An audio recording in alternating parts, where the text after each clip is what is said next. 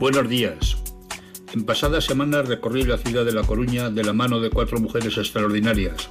María Pita, heroína de la defensa de La Coruña por el siglo XVI, cuenta la tradición que su valentía provocó la retirada de la invasión inglesa.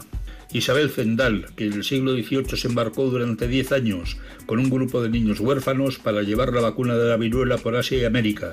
Hoy la Organización Mundial de la Salud y numerosas universidades e instituciones de todo el mundo la reconocen como un ejemplo de abnegación y cuidados. Rosalía de Castro, cuyos versos rebosan de feminismo y reivindicación de la mujer, trascendiendo las convenciones de su época y abordando ya entonces temas como la agresión a las mujeres, la desigualdad de género y la lucha por la emancipación femenina.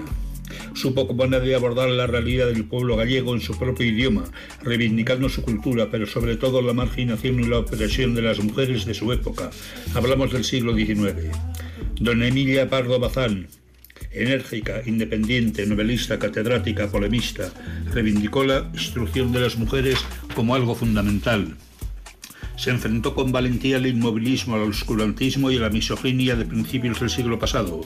Este humilde cronista cree con sinceridad que la recopilación de sus cuentos sobre la violencia que ejercen los hombres sobre las mujeres, editada bajo el título de El encaje roto, debiera ser leída en todos los colegios. Regreso a Vitoria y ve en televisión que ha sido elegida para participar en Eurovisión una canción titulada Zorra y además se presenta como una herramienta para la liberación de la mujer. Escucho su letra y como movido por un resorte, rebusco en mi biblioteca y leo en defensa propia los versos de Rosalía de Castro.